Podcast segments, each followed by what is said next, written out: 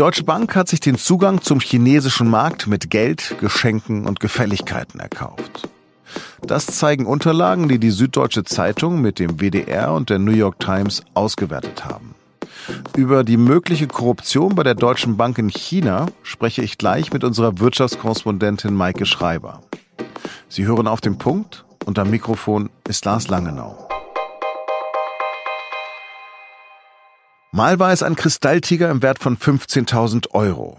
Dann eine teure Stereoanlage, Reisen, Weine, feine Taschen, feine Anzüge und Mäntel.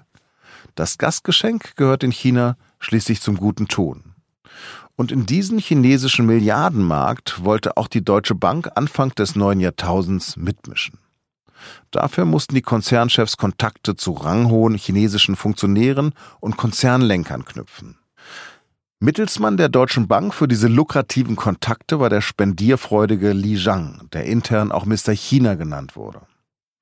Doch interne Dokumente legen jetzt nahe, dass die Bank auch Hunderttausende Dollar an dubiose Berater gezahlt hat, um diese Treffen zu ermöglichen. Außerdem wurden mehr als 100 Kinder von Parteifunktionären Praktikantenplätze und Jobs bei der Deutschen Bank verschafft, obwohl sie zumeist nicht über entsprechende Qualifikationen verfügten.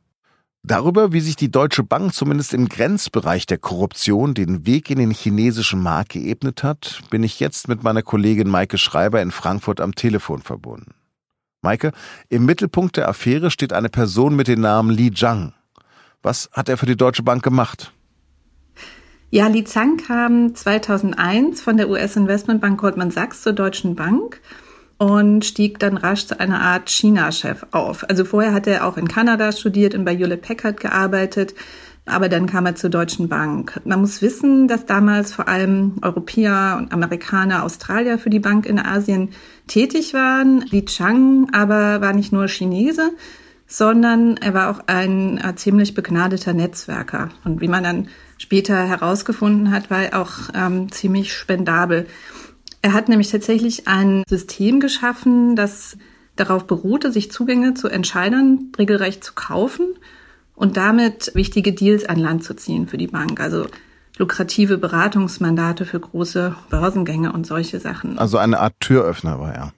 Er war der Türöffner für die Deutsche Bank in Asien. Er war der Gatekeeper. Er war derjenige, der der Bank im Grunde den Weg geebnet hat.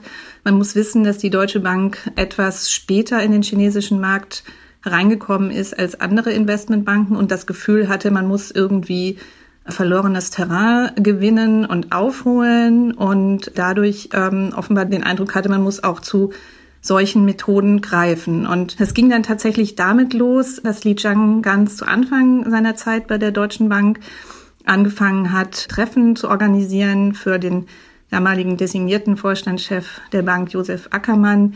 Und ähm, wie man heute weiß, hat er dafür auch ähm, bezahlt. Also einmal 100.000 Euro, einmal noch mehr.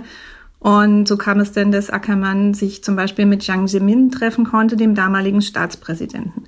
Und dann ging das Ganze weiter. Er hat dann angefangen, fast schon systematisch Söhne und Töchter wichtiger Parteifunktionäre oder Unternehmenschefs einzustellen, die zum großen Teil eigentlich nicht die Anforderungen der Deutschen Bank erfüllt haben, was die Qualifikation anbelangte, die aber dann dafür gesorgt haben oder deren Einstellung dafür gesorgt hat, dass die Deutsche Bank wichtige Deals bekommen hat. Und herausragend war auch, dass er 2004 äh, mutmaßlich durch eine Schmiergeldzahlung an einen dubiosen Berater sozusagen dafür gesorgt hat, dass die Deutsche Bank sich an, an einer Privatbank in China beteiligen konnte, ähm, was nicht so einfach war, weil die auch unter staatlichem Einfluss stand. Und Li Jiang war dadurch auch sehr, sehr nah dran an Ackermann, hatte sein Vertrauen, ja, war, war sozusagen der Mr. China für die Deutsche Bank, an dem nichts vorbeiging. Kannst du mir das nochmal genau erklären, wie so etwas funktionierte? Ich bin jetzt ein chinesischer Funktionär, habe Macht und möchte jetzt entweder meinen Sohn oder meine Töchter irgendwo unterbringen. Wie funktioniert das dann? Tatsächlich haben sich diese Funktionäre zum Teil relativ direkt an die Bank gewandt und in der Regel an Li Zhang selber. Viele von den Söhnen und Töchtern meldeten sich dann bei, bei Li Zhang, den sie in, in Schriftwechsel oder E-Mails auch als lieber Onkel Jan dann ansprachen und erwähnten, dass sie ja gerade auf der Suche sind nach einem neuen Job und auch ganz toll qualifiziert sind. Zum Teil ähm, sind diese Unterlagen sehr kurios, diese E-Mails, die diese Söhne und Töchter geschrieben haben, weil sie auf Qualifikationen hinweisen. Zum Beispiel hat einer dieser Söhne dann seine ähm, erfolgreiche Verkaufstätigkeit in einer Imbissbude herausgehoben und solche Dinge. Bei der Deutschen Bank ähm, musste man dann eben sehen, ähm, gibt es dann äh, eben Korrespondenzen, aus denen hervorgeht, dass man auch dann irgendwie Platz schaffen musste für den einen oder anderen. Und das gipfelte darin, dass einmal ein, ein Manager der Bank dann sagte, ja, blöd, wir haben jetzt gar keinen Platz für diese Person, wir müssen mal die Liste unserer Mitarbeiter morgen durchgehen, wer entbehrlich ist und wen wir feuern können, damit dieser Funktionärssohn ähm, dort eben schnell eine Stelle bekommt. Das ist dann tatsächlich auch passiert. Das ist dann tatsächlich auch passiert, ja. Wahnsinn. Also letztendlich aber war er erfolgreich mit seiner Strategie.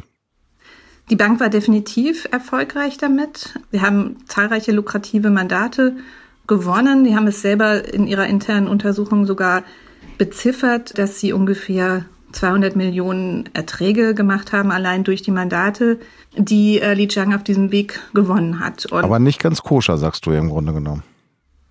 Es war ziemlich eindeutig nicht ganz koscher. Wir haben einen renommierten Wirtschaftsstrafrechtler gefragt und der hat uns erklärt, dass das wahrscheinlich strafrechtlich relevant gewesen ist, was die Deutsche Bank damals gemacht hat oder was Mitarbeiter gemacht haben, ähm, dass es also tatsächlich sich um Korruption gehandelt hat, denn es wurden zum Beispiel nachweislich Leute eingestellt, die nicht qualifiziert waren. Und es ist auch belegbar, dass die Bank äh, eine Gegenleistung erwartet hat.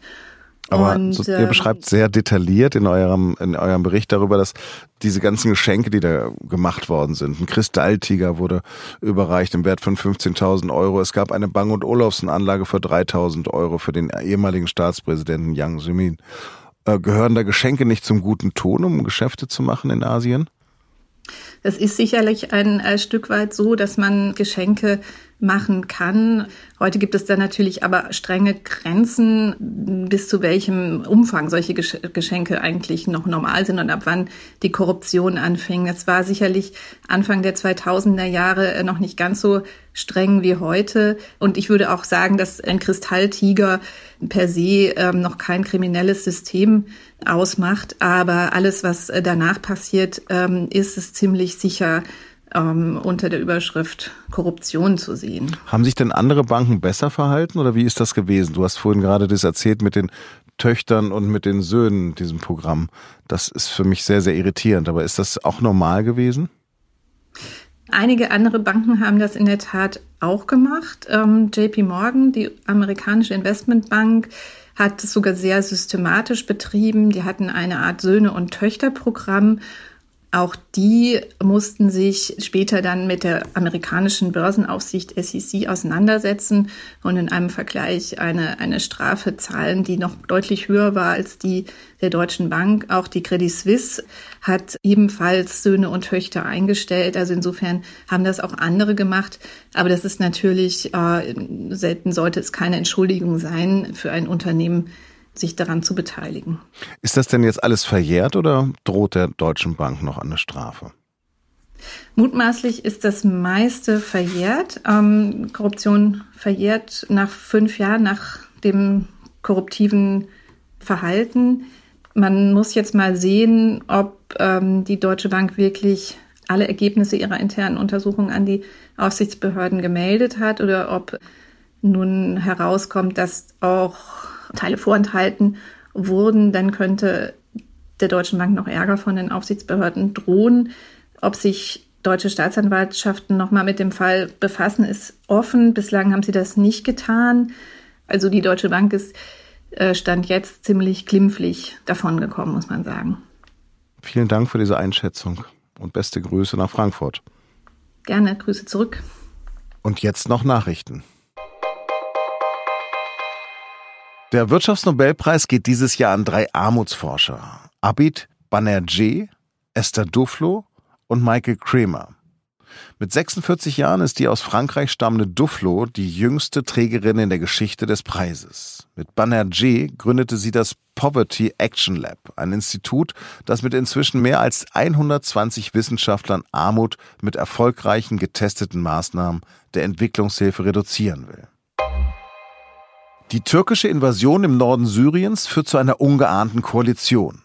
Nach dem Rückzug der Amerikaner haben die Kurden Soldaten des syrischen Diktators Bashar al-Assad um Schutz gebeten.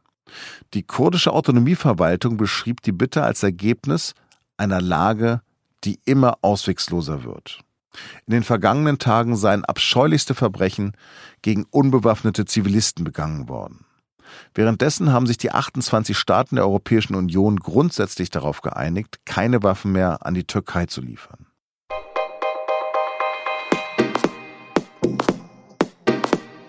Der Ironman auf Hawaii ist der härteste Triathlon der Welt. Und vergangenes Wochenende haben sowohl bei den Frauen als auch bei den Männern Deutsche gewonnen. Anna Haug und Jan Frodeno. Um die zwei überraschenden Erfolge angesichts ihrer Vorgeschichte und der besonders harten Bedingungen geht es in der neuen Folge unseres SZ-Podcasts und nun zum Sport. Sie finden die Folge auf sz.de-sportpodcast. Redaktionsschluss für Auf den Punkt war 16 Uhr. Vielen Dank fürs Zuhören und bleiben Sie uns gewogen.